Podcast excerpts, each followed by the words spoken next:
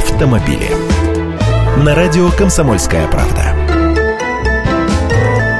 Здравствуйте! Складывается такое ощущение, что на нас с вами не просто хотят зарабатывать, но нас просто-напросто не любят. То страховщики протестуют против того, чтобы ОСАГО подпадала под действие закона о защите прав потребителей.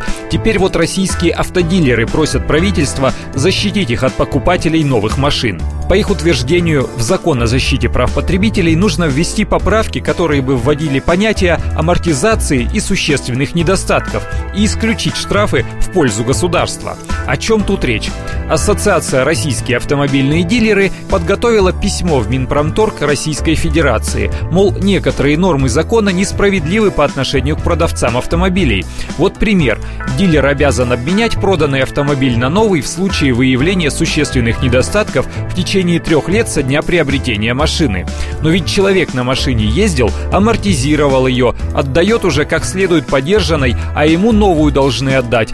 Кое-где у юристов даже бизнес такой организовался – отсудить возврат поезженных машин с недостатками в обмен на новые. Но мы-то знаем, как эти самые дилеры компостируют мозг и тянут резину, сваливая вину за поломки на самих автомобилистов.